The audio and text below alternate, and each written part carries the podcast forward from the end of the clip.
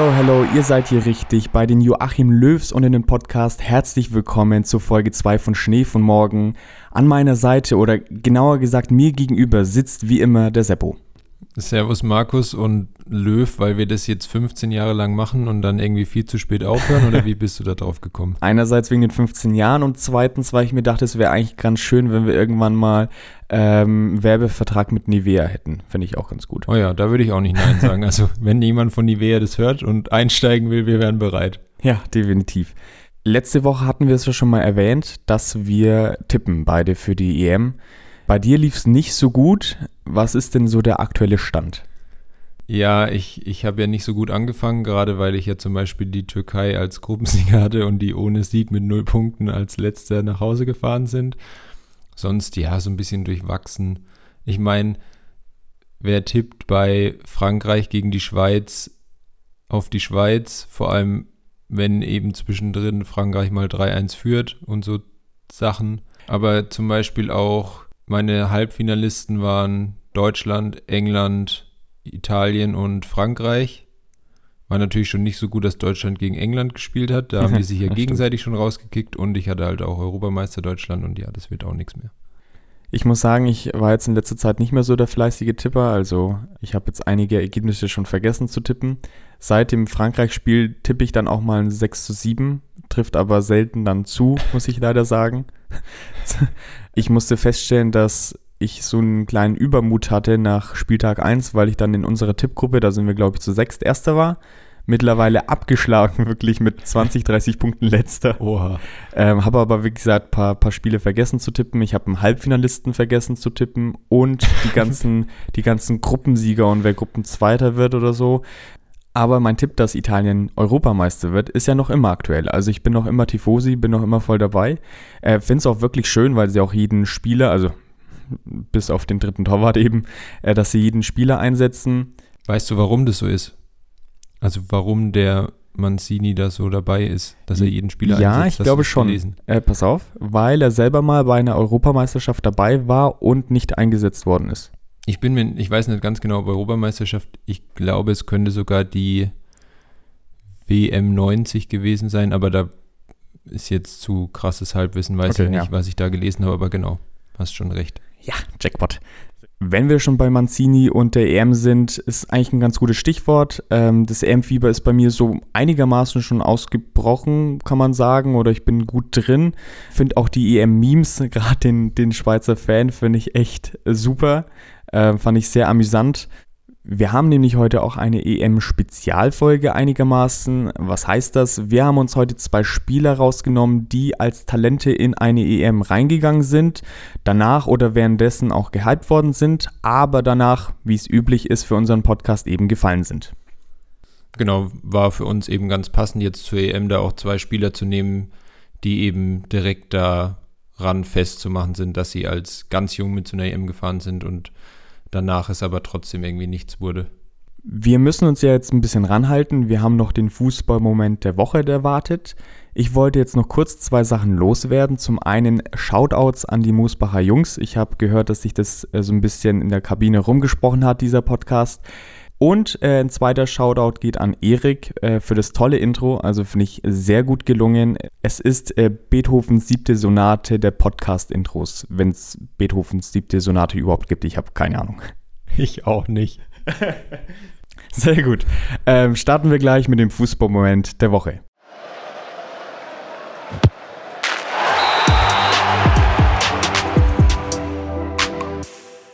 Mein Fußballmoment der Woche. Ich habe überlegt, mache ich was zur EM, aber ich war auch eigentlich nie so richtig in EM-Stimmung und jetzt auch seitdem Deutschland ausgeschieden ist, noch weniger. Also ich schaue die Spiele schon noch, aber es reißt mich jetzt nicht direkt mit. Deswegen nur was, was quasi so schon mit der EM zu tun hat, aber ich habe überlegt, ich will über das Karriereende in der Nationalmannschaft von Toni Kroos sprechen weil das ja schon vielleicht einer der meist diskutierten Nationalspieler aller Zeiten ist, so mit Mesut Özil vielleicht. Und ich war auch schon Kritiker von Toni Kroos. Also die Spielweise muss nicht unbedingt gefallen. Also ich finde den Spitznamen Querpass Toni schon nicht unverdient. Ja. Aber ich finde auch, dass man jetzt, wenn er aufhört, sagen muss, dass er schon einer der wichtigsten Nationalspieler der letzten Jahre war und vielleicht auch die Stärken, die er hat in dem System, was die Nationalmannschaft unter Joachim Löw gespielt hat, also sowohl jetzt dieses letzte System in der Dreierkette als auch davor, ihm vielleicht nie so richtig gelegen kam, er da immer nie so in der Rolle gespielt hat, wo er zum Beispiel bei Real Madrid spielt und da einfach am stärksten ist. Und deswegen finde ich schon, dass man sich da jetzt, wenn er zurücktritt, als Weltmeister und da war er ja auch ein wichtiger Teil der Mannschaft 2014, sollte man sich mit der Kritik zumindest etwas zurückhalten und dann lieber auf die Erfolge schauen und dankbar sein, dass er da so lange dabei war. Weißt du, warum sein Rücktritt in der Nationalmannschaft schlecht für uns jetzt in dieser Konstellation ist? Weil jetzt irgendein Talent nachrückt, was mehr Spielpraxis bekommt und es dann schafft? Ja, gut, könnte man auch sagen. Nee, Toni Groß hat ja auch mit seinem Bruder einen Podcast. Ach so. Und äh, jetzt hat der wahrscheinlich auch mehr Zeit, diesen Podcast zu machen. Äh, wahrscheinlich werden sie noch besser. Ergo haben wir noch mehr Konkurrenz und äh, müssen uns noch mehr anstrengen, dass dieser Podcast gut wird.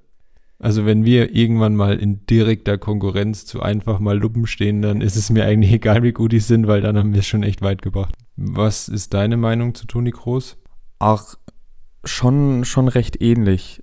Also ich glaube auch, dass einige Spieler, glaube ich, nicht die Rolle in der Nationalmannschaft einnehmen konnten, wie sie es im Vereinsfußball vielleicht getan haben.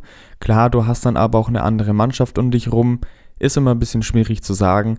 Ich äh, war jetzt auch nie der größte Fan von Toni Kroos. An seiner Spielweise direkt hatte ich jetzt nichts auszusetzen, aber was mir immer so auffällt oder was mir immer sehr wichtig ist, ist die Spieler, die um ihn herum spielen. Also der zweite Sechser so wie es jetzt bei der EM war, dass Gündogan neben Groß spielt, hat mir subjektiv jetzt überhaupt nicht gefallen. Ich finde immer, dass du da so einen Kämpfer oder einen Holzhacker brauchst und dann einen feinen Fuß und äh, da eine gute Mischung findest. Ansonsten verdienter Spieler hat, denke ich mal, nicht umsonst so viele Nationalmannschaftsspiele gemacht und ich wünsche ihm dann viel Erfolg weiterhin im Vereinsfußball, einen schönen Ruhestand und äh, einen halbwegs erfolgreichen Podcast, aber unsere wird dann hoffentlich erfolgreicher. Ja, da sind wir uns einig. Was ist denn dein Fußballmoment der Woche, Markus? Ja, ich habe mir diese Woche so ein bisschen schwer getan, habe nicht so viele EM-Spiele angeschaut. Wie gesagt, Fieber oder EM-Fieber war schon mal ein bisschen da. Der Grund oder das Spiel, warum EM-Fieber bei mir ausgebrochen ist, ist, sind garantiert nicht die deutschen Spiele. um das mal gleich klarzustellen, es war Schweiz gegen Frankreich. Hm, ich habe währenddessen so ein bisschen gearbeitet, habe das auf dem zweiten Bildschirm angehabt. Ich war schon sehr für die Schweiz, also äh, da auf jeden Fall sehr parteiisch gewesen und fand schön, wie sie einfach gegen die Franzosen anrennen konnten, haben ja dann auch 1-0 geführt. Dann der Elfmeter von Rodriguez, ich habe es irgendwie schon kommen sehen, dass er den nicht macht. Ähm, so kam es dann leider, hat mich fürchterlich aufgeregt. Also ich glaube, das war der Moment in der EM, wo, wo ich mich am meisten aufgeregt habe, dass er diesen Elfmeter nicht gemacht hat. Also ich bin wirklich, glaube sogar aufgestanden, habe mich ein bisschen aufgeführt. Ähm, glaubt man gar nicht. Und dann dachte ich, okay, jetzt wird wahrscheinlich Frankreich kommen. Es war so ein Hallo-Wach-Moment. Dann haben sie ja wirklich in fünf Minuten auch zwei Tore geschossen. Benzema mit dieser überragenden Ballmitnahme. Es war schon krass. Dann schweißt ihn halt äh, Pogba noch aus 30 Metern in den Giebel irgendwie gefühlt. Ja, äh, macht dann seine sieben Torjubel, die dann ja etwas verfrüht waren, muss man ja sagen, denn Schweiz kam ja nochmal zurück. Zu dem Zeitpunkt muss ich aber zu meiner Schande eingestehen, dass ich schon längst ausgemacht habe. Nach dem 2-1 dachte ich, okay, das Ding ist gelaufen. Und als ich dann noch so ein bisschen mitgelesen habe, dass sie tatsächlich noch das 3-3 geschossen haben und dann im Elfmeterschießen gewinnen, fand ich wirklich sehr cool. Ähm, die Zusammenfassung Schweiz-Spanien habe ich noch nicht gesehen, werde ich auf jeden Fall nachholen, um nochmal ein bisschen Diskussionsstoff zu bieten. Erwähne ich es nochmal, Pogba sechs Torjubel. Da haben wir auch äh, im Vorhinein ja. ein bisschen, bisschen diskutiert. Darf man machen. Auf jeden Fall war ja eine geile Kiste. Ich fand es dann trotzdem ein bisschen übertrieben. Kurz dazu. Aber um jetzt äh, keine ellenlange Diskussion ja. ausbrechen zu lassen, das war mein Fußballmoment der Woche.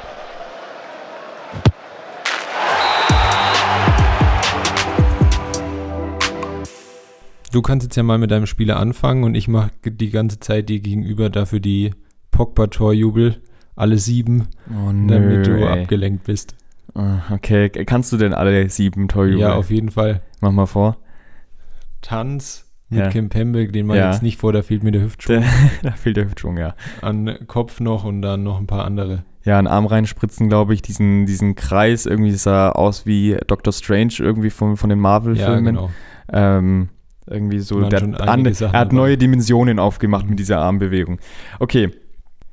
Mein Spieler, den ich mir für diese Folge ausgesucht habe, ist äh, der türkische Messi. Also wir haben jetzt den ersten Messi in unserer Folge. Stimmt. Es ist Emre Mor. Ähm, was sagst du zu meiner Wahl? Ist auf jeden Fall eine gute Wahl. Ich glaube auch, dass die meisten Emre Mor kennen, den zumindest mal von ihm gehört haben, speziell dann aus der Dortmunder Zeit. Vielleicht auch von der EM 2016 ist es ja dann. Ja. Und ja, ich glaube, es ist eine gute Wahl. Ich glaube, da kann man viel drüber sprechen. Genau, ich habe es ja gerade schon erwähnt, türkischer Messi sein äh, Spitzname. Wenn man jetzt die körperlichen Attribute anschaut, ist es auch erstmal nicht ganz abwegig. Also er hat auch einen tiefen Körperschwerpunkt, ist wendig, dribbelstark, nur 1,68 groß und Pass- und Kombinationsstark.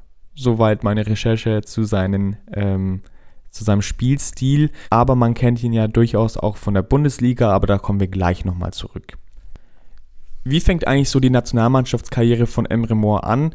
Zu der Zeit, also vor der EM 2016, äh, hat er in Dänemark gespielt, in Notzeland, ist auch selber in Dänemark geboren. Und er wurde dann für ein Nationalmannschaftsspiel äh, berufen, um einfach mal ein bisschen die Luft da zu schnuppern. Das Debüt war dann so gut, dass er auch wirklich für die EM nominiert worden ist. Kleines Problem bei der Sache, er spricht gar kein Türkisch, was ich dann schon besonders irgendwie fand, sich da dann zurechtzufinden, aber er hat es sehr gut gemacht. Und dann springen wir auch schon zu EM 2016. Da hat er dann gute Leistungen gegen Kroatien gehabt und vor allem gegen Tschechien. Da wurde beides mal eingewechselt. Zu der Zeit gab es auch sehr viel Lob von allen Seiten und insgesamt hat er dann zwei Einsätze gehabt in der Gruppenphase. Sie haben es dann, also die türkische Mannschaft hat es dann letztendlich nicht über die Gruppenphase hinaus geschafft. Nach dem Sieg gegen Tschechien gab es dann auch einen Tweet, ähm, dass in einen Dortmunder Autokorso nicht nur türkische Fans hupen, sondern auch Dortmund-Fans. Denn was ich noch nicht erwähnt hatte, ist, dass zu der Zeit äh, sein Wechsel schon feststand von Nordzeeland zu Dortmund. Scheinbar waren seine Leistungen so gut, dass sich schon die Dortmunder Fans sehr auf ihn gefreut haben.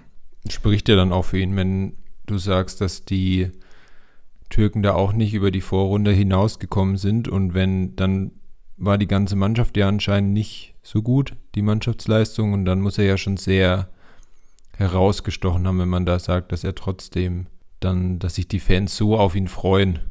Also es ist ja jetzt nicht so, dass er im Alleingang die Türken dann bis ins Viertelfinale oder sowas geschossen hat, sondern da gehört ja dann schon noch was dazu auch. Also Ja, genau. Und ich habe es ja vorhin schon mal erwähnt. Also der Kauf von Dortmund für 9,5 Millionen damals stand dann schon fest.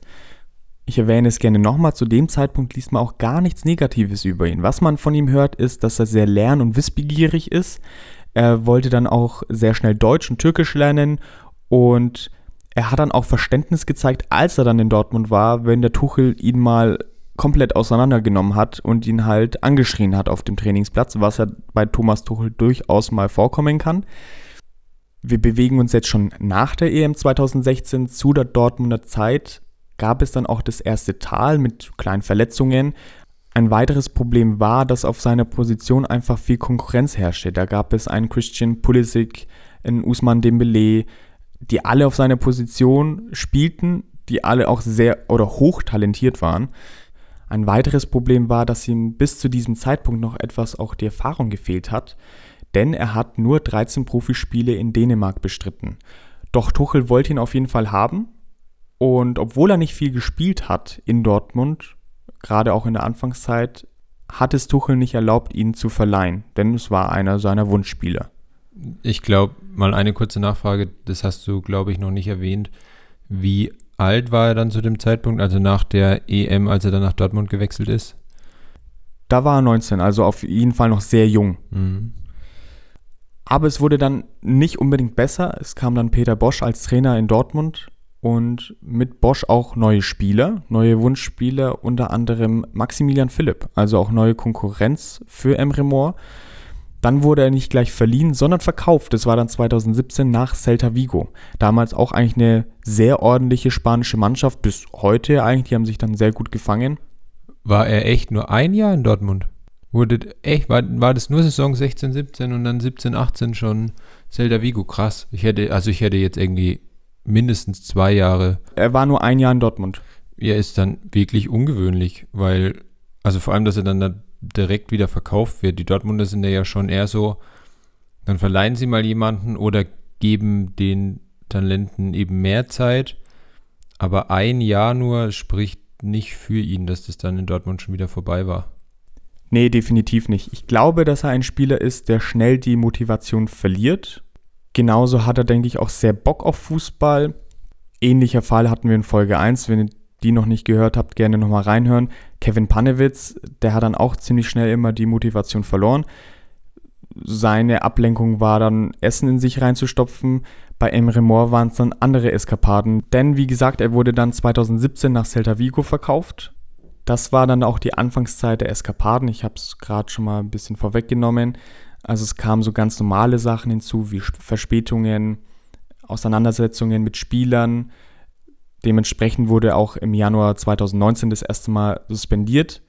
Juckte ihn aber herzlich wenig. Ähm, er hat dann ein Foto von sich selbst auf einem Thron gepostet. Der Thron war mit Strasssteinen besetzt und äh, darauf war dann sein Name und äh, die Nummer 7, was dann einen Shitstorm zur Folge hatte, so aller ich esse goldenes Steak Ribéry. Ja, vielleicht.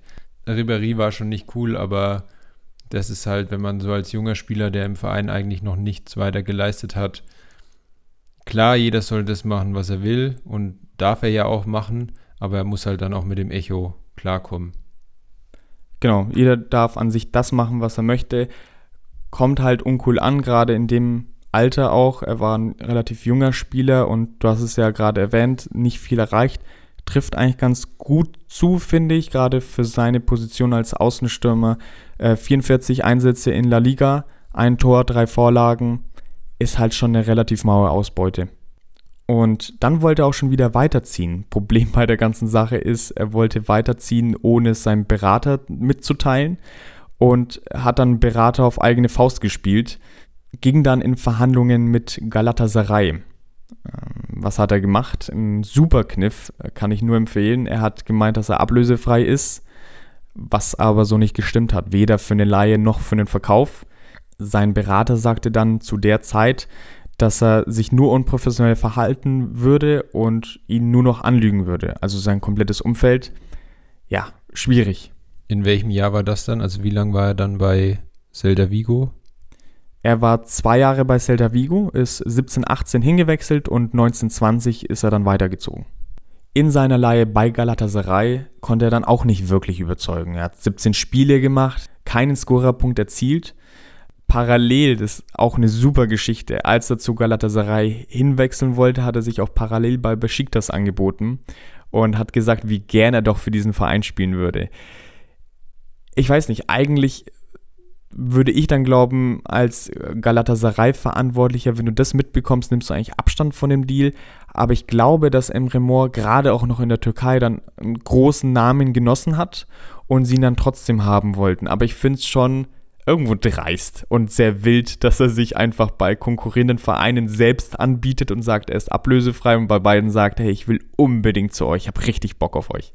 Wird dann eigentlich nicht wundern, wenn er weder bei Galatasaray noch bei Besiktas gelandet wäre. Wenn eben beide sagen, nee, also wenn er so ankommt, dann wollen wir den auch nicht. Gut für Besiktas, sie haben sich die Gehaltskosten gespart. Galatasaray die Ablösesumme nicht, denn er hat natürlich ein bisschen was gekostet.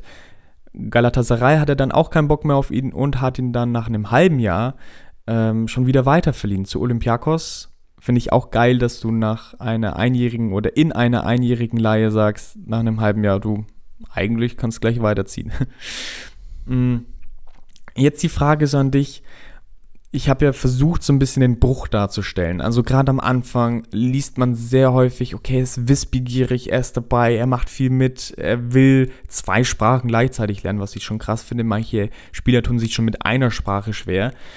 Was meinst du, wie kann so ein Bruch entstehen? Auch vielleicht in der Darstellung von dem Spieler, wie kann es sich so krass wandeln? Äh, von positiv zu negativ? Das ist schwierig, gerade weil man ja nicht so ganz genau weiß, was zum Beispiel in Dortmund gelaufen ist. Ich glaube schon, dass dann im weiteren Verlauf, wenn jemand mit so großem Talent dann in Dortmund spielt, die eben ja dafür bekannt sind, dass sie Talente gut ausbilden und dass da auch viele Talente ihre Chance bekommen und dann auch rauskommen. Natürlich haben die auch Ausschuss dabei, wo es mal nicht klappt. Aber dass er halt wirklich nicht nur verliehen wird und dann vielleicht weiterverkauft wird, sondern halt wirklich nach einem Jahr ohne Laie direkt wieder verkauft wurde. Ich glaube, dass das dann schon auch andere Vereine irgendwo abschrecken kann, wenn man dann merkt, dass es auch da nicht geschafft hat. Ich weiß nicht, vielleicht war auch die Konkurrenz einfach zu groß und er ist mit selbst auch höheren Erwartungen nach Dortmund gegangen, dass er gedacht hat, er setzt sich da jetzt easy durch. Ja, schwierig, schwierig zu sagen, woran es da genau gelegen hat, aber ist halt auch wieder wie diese Geschichte da von Zelda Vigo, die du erzählt hast mit dem Thron. Merkt man ja, was er, wie er sich selbst sieht, was er selbst von sich hält. Und vielleicht ging da die eigene Einschätzung über das hinaus, was er halt tatsächlich leisten konnte. Ja, kann durchaus sein. Klar, wir begeben uns jetzt hier in spekulative Felder. Investigativ wie ich bin, habe ich mal auf Instagram nachgeguckt, auf seinem Profil, was da so abgeht und ich habe sehr viele, sehr viele Posts gefunden, die ich als Wandtattoos machen könnte in eine Wohnung. Fand ich halt, also ich glaube, aufgegeben hat er sich nicht, zumindest auf Social Media nicht. Ja, ich finde es auf jeden Fall krass, wie so ein Bruch entstehen kann. Ähm, dass man am Anfang sagt oder den Spieler sehr positiv darstellt, aber was dann wiederum dazu führt, dass so ein Bruch entsteht, dass dann so negativ berichtet wird oder was mit dem Spieler passiert, dass er so viele Eskapaden hat, dass dann darüber negativ berichtet wird als Folge. Schwierig steckt man nicht drin, da begeben wir uns, wie gesagt, in spekulative Felder. Könnte ein ähnlicher Fall Mastur gewesen sein, schlechtes Umfeld, wie auch immer. Zum Abschluss, mittlerweile ist jetzt 23, noch immer ein okayes Alter, aber klar, von Talent kann man jetzt hier nicht mehr sprechen. Normalerweise sind es dann gefestigte Spieler, die einen Verein haben. Er ist jetzt wieder bei Celta Vigo, hat sogar ein paar Einsätze gehabt. Er hat ein sehr schönes Tor ge ähm, geschossen. Ich wollte schon gepostet sagen, aber gepostet hat er es dann auf Instagram. War das auch ein Tor von ihm oder hat er es nur gepostet, das schöne Tor von Celta Vigo? nee, es äh, war tatsächlich ein Tor von ihm, auch eine klasse Ballmitnahme. Also der, der, Junge hat schon noch Talent irgendwo, aber es war halt wieder nichts Langanhaltendes. Eine, eine letzte Story. Er wollte im Januar Kurzurlaub in Dubai machen, hat sich das genehmigen lassen von Celta Vigo. War auch alles gut. Als er zurückkam, musste er dann aber logischerweise einen PCR-Test machen. Den hat er nicht gemacht, woraufhin er dann zwei Wochen in Quarantäne musste. Waren sie natürlich auch nicht so begeistert. Mit der Begründung, er hat das Krankenhaus nicht gefunden. So viel dazu. Ja, genau. ja, ähm, wenn mal wieder Google Maps oder so spinnt, äh, dann findet man schon mal ein Krankenhaus nicht. Man kennt's. Vor allem Zelda Vigo ist ja jetzt keine, kein Dorf. ja, ja. Wo das nächste Krankenhaus in Madrid ist wahrscheinlich. Also ich weiß es jetzt nicht, aber ich gehe mal davon aus, dass Zelda Vigo ein eigenes Krankenhaus hat. ja, ich, Deswegen ich ist davon es schon ja. irgendwie ein bisschen. Ja, Ja, sehr, ich, sehr ich sehe es an deinem Ausrede. Kopfschütteln. Es ist, ich weiß auch nicht, warum man sowas macht. Vor allem bringt man sich dann echt nur ein Problem. Und wie lange dauert so ein PCR-Test? Mein Gott, äh, er ist auch Fußballspieler, wird den dann wahrscheinlich schneller machen können, muss jetzt keine ellenlange Schlange da vor sich haben. Vielleicht hat er ja ein ähnliches Navigationssystem gehabt wie die Fans von Frankreich, die anstatt nach Budapest nach Bukarest geflogen, gefahren, wie auch immer sind. Ähm, ja, findet das Krankenhaus nicht. Das war es jetzt von meinem Spieler und ich bin sehr gespannt auf deinen Spieler, Seppo. Genau, dann mache ich mal weiter. Also, ich habe mir nicht so leicht getan, dieses Mal einen Spieler zu finden, eben wegen dieser Prämisse, wir wollen was über Europameisterschaften machen. Und ich habe gehofft, ich finde halt irgendeinen Spieler, der diesen Hype nicht so von sich aus ausgelöst hat, sondern vielleicht das Ganze mehr über die Mannschaft kam. Also ich hätte liebend gern jemanden von den Griechen 2004, als sie ganz überraschend Europameister wurden, genommen. Hm, Das Problem bei den Griechen damals war, selbst die Unbekannteren haben es dann entweder schon noch in den Vereinen gut geschafft oder die waren halt einfach zu alt. Also ich glaube, der Jüngste war gefühlt äh, keine Ahnung, 24, 25 und das, da ist man ja schon so über diese Talentphase raus. Klar, 2004 war das noch ein bisschen anders. Naja, äh, du musst bedenken, dass äh, griechische Talente bis 27 gehen, weil die spielen meistens auch bis 40, gerade zu der Zeit. Also das ist dann auf jeden Fall noch, ja, gut. noch im Rahmen. Ja, klar, da hast du auch wieder recht. Aber ich wollte dann auch nicht sowas wie Charisteas nehmen, weil das war mir nicht Talent genug. Da kam einfach bei den Griechen viel zu viel über die Mannschaftsleistung und die, die dann rausgestochen haben, die waren dann einfach zu alt, die waren keine Talente mehr zu dem Zeitpunkt. Deswegen ging das leider nicht.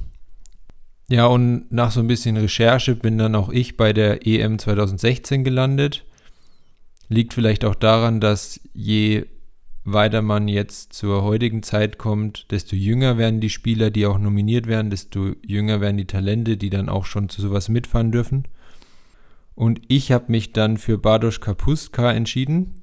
Er war polnischer Nationalspieler und durfte da eben mit 18 schon mitfahren zur Europameisterschaft 2016. Spielt im offensiven Mittelfeld, ist 1,80 groß. Genau, galt er eben als großes polnisches Talent. Es gibt da Aussagen von anderen polnischen Nationalspielern, also zum Beispiel von Robert Lewandowski oder auch vom Torwart, dessen Namen du besser aussprechen kannst als ich. Er heißt genau. Gut, dass du auch den, äh, den, polnischen Spieler ausgesucht hast und gleich den besten, einer der besten Experten dafür natürlich äh, dir gegenüber sitzt. Finde ich sehr gut.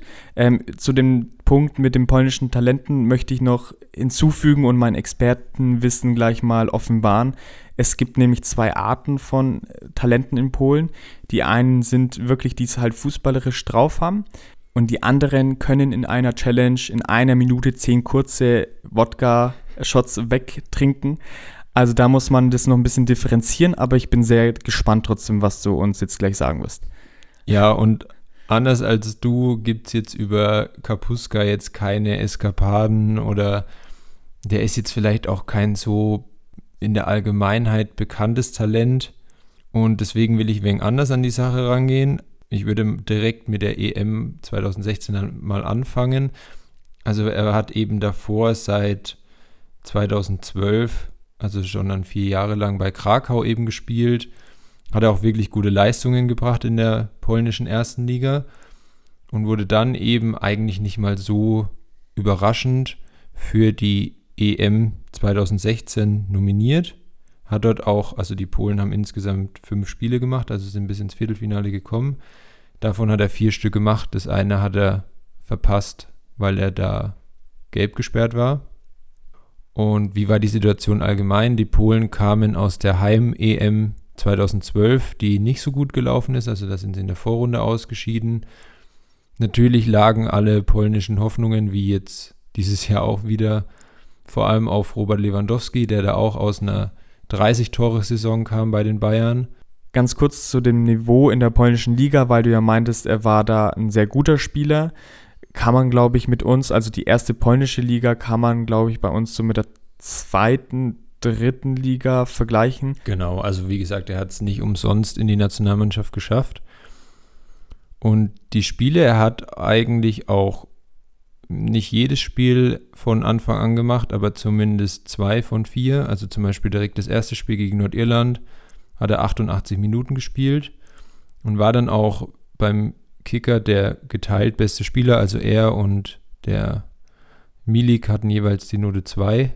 Also hatte da wirklich ein gutes Spiel gemacht, war auch mehrfach in der Zusammenfassung erwähnt. Dann das zweite Spiel war gegen Deutschland, da hat er nicht von Anfang an gespielt. Da wurde er nach 80 Minuten eingewechselt, also da hat der Trainer nochmal auf jemand anderen gesetzt und gegen die Ukraine hat er dann wieder 80 Minuten gespielt. Da hat er nur eine 4-5 bekommen als Note. Allerdings muss man auch dazu sagen, dass niemand in der polnischen Offensive besser war.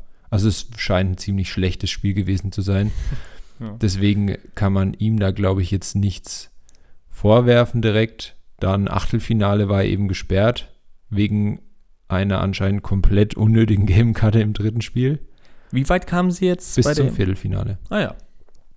Und im Viertelfinale ging es dann ähm, gegen den späteren Europameister Portugal.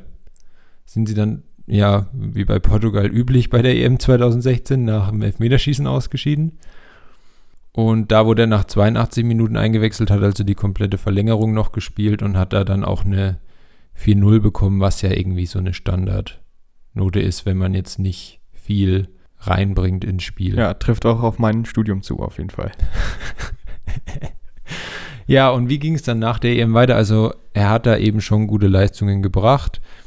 Die Polen sind vielleicht auch etwas überraschend bis ins Viertelfinale gekommen. In der Gruppe okay mit Deutschland, Nordirland und der Ukraine war vielleicht schon alles drin. Aber trotzdem muss man erstmal bis ins Viertelfinale kommen.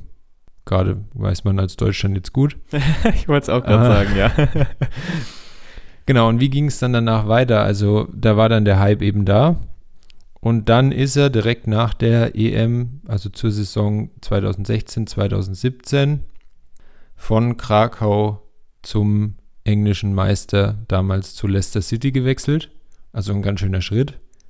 Weil klar, Leicester war jetzt kein normaler englischer Meister, wie jetzt Liverpool oder, ja gut, Liverpool war auch kein normaler Meister, aber sowas wie Manchester City oder auch Manchester United.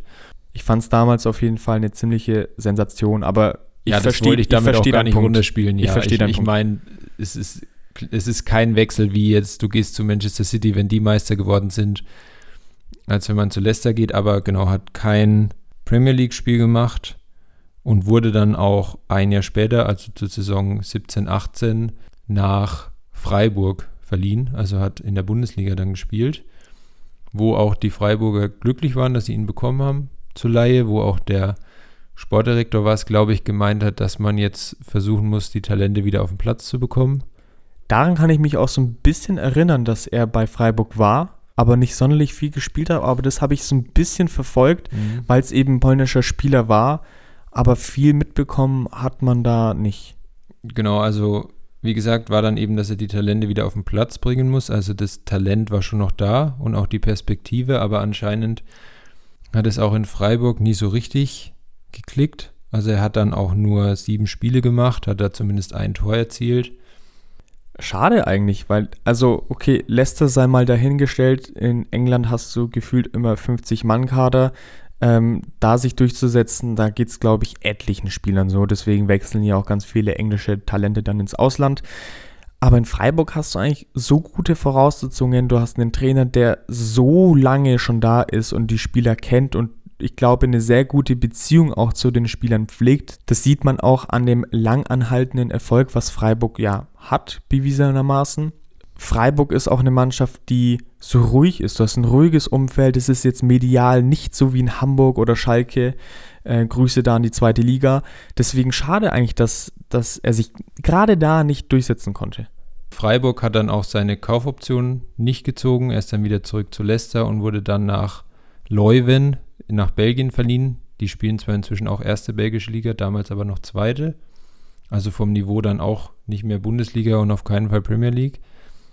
Dort hat er dann zwar viel gespielt in der zweiten Liga, hat fast alle Spiele gemacht, aber nur drei Tore und das ist dann für einen offensiven Mittelfeldspieler dann doch auch ein bisschen wenig, der eigentlich vom Niveau her mal vorhatte, Premier League zu spielen. Wenn du dann in der zweiten belgischen Liga nur drei Tore machst, ist dann eben doch ein bisschen wenig. Und dann ist er eben wieder zu Leicester und jetzt seit letzter Saison spielt er wieder bei Legia Warschau, also ist zurück nach Polen und dort läuft es dann auch wieder besser. Er hat er jetzt letzte Saison zumindest 25 Spiele gemacht und war auch an sieben Toren beteiligt, also klar keine mega krassen Quoten, aber zumindest wieder besser. Ja, ist dann schon so die Frage, er hat mit 19 für die Verhältnisse eine super EM gespielt.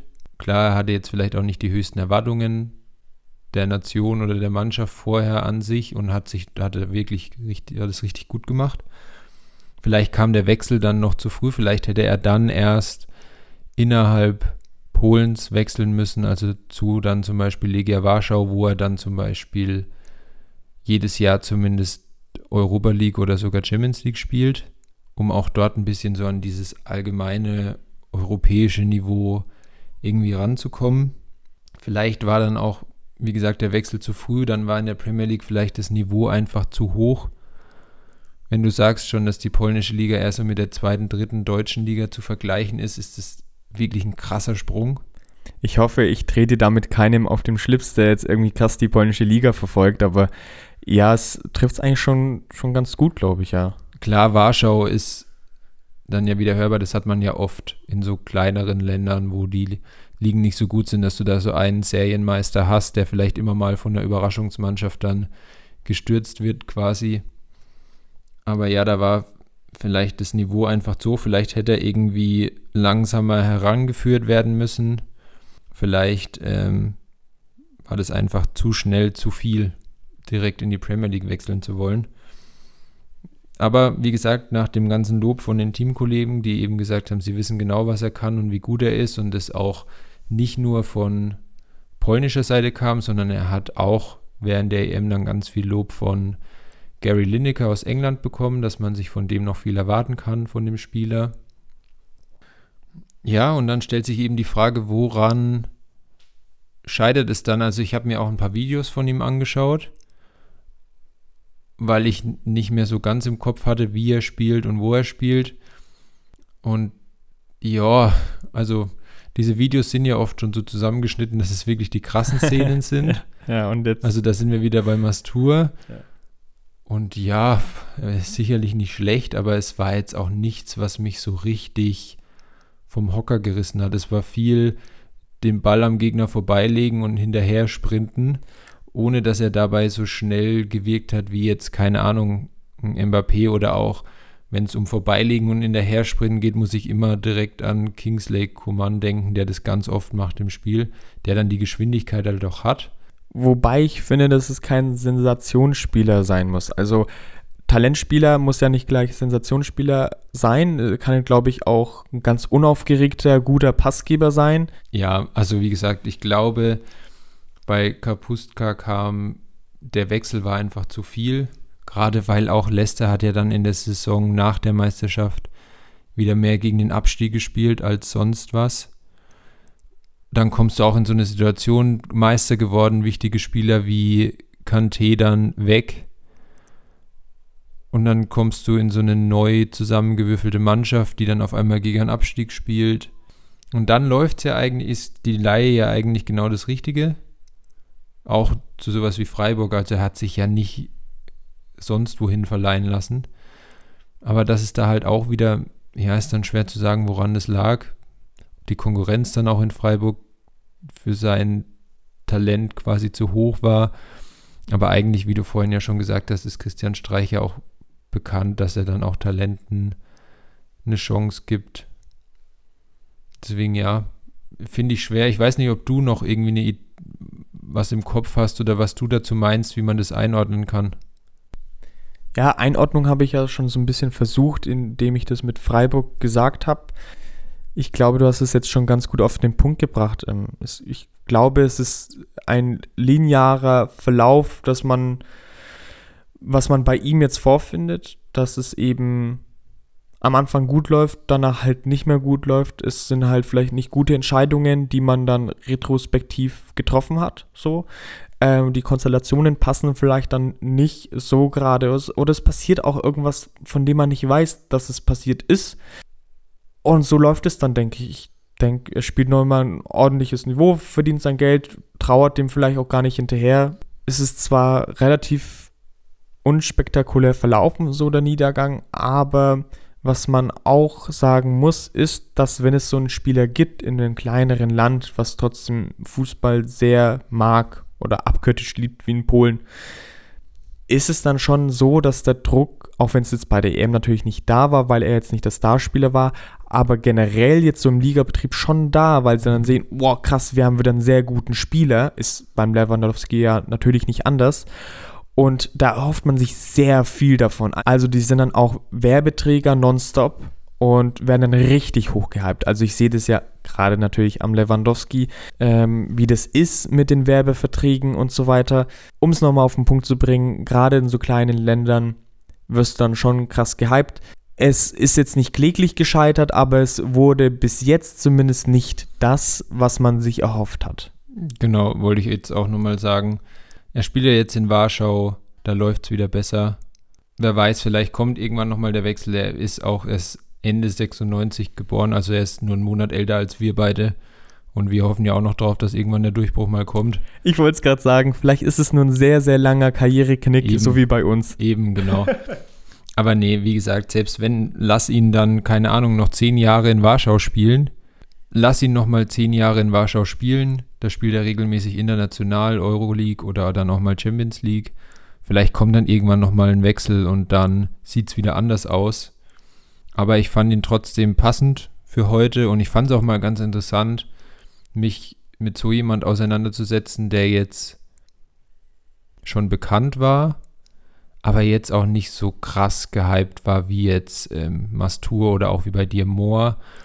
Einfach, dass man da mal sieht, wie viele es davon eigentlich gibt, die schnell so Hoffnungen wecken und es dann aber nie so ganz erfüllen können.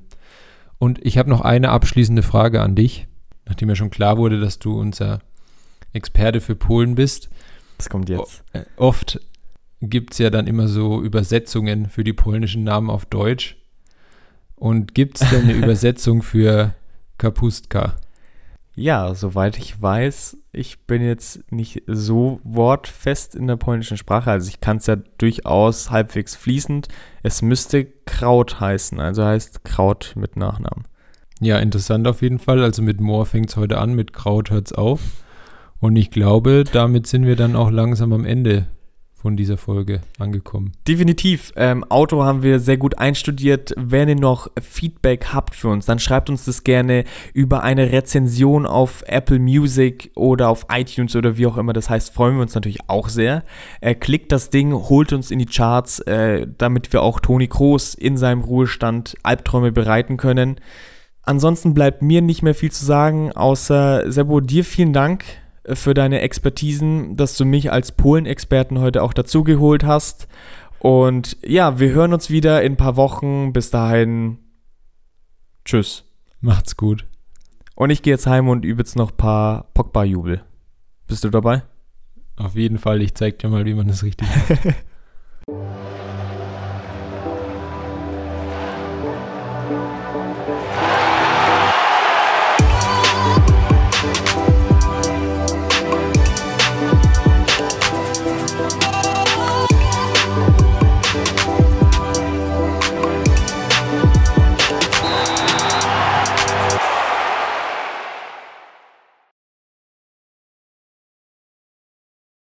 Ein Problem seiner Spielweise ist aber, dass er überaggressiv in Zweikämpfen geht. Ähm, Fun Fact, er hat äh, zwei, drei Einsätze diese Saison für Celta Vigo gehabt.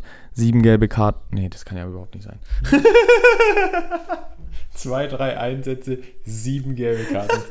Ich Der lasse den Punkt einfach. Der ist hat lass es. viermal gespielt, ist dreimal mit Gelb-Rot vom Platz geflogen. Geiler Outtake. Wie fängt die Nationalmannschaftskarriere von Emre Mor so an? Ähm, zu der Zeit, also zu der. Mit der gelb-roten Karte. Er hat in einem Spiel hat er vier gelbe Karten gesehen. Und sollte Nationalmannschaftsluft schnappern. Äh, Schnabbern. Mal richtig Nationalmannschaftsluft schnabbern. Mann, ey. Na, Jetzt kann ich gleich direkt nochmal anfangen. Hallo und herzlich willkommen. Eine ganze Folge. Das wären jetzt einfach 20 Minuten.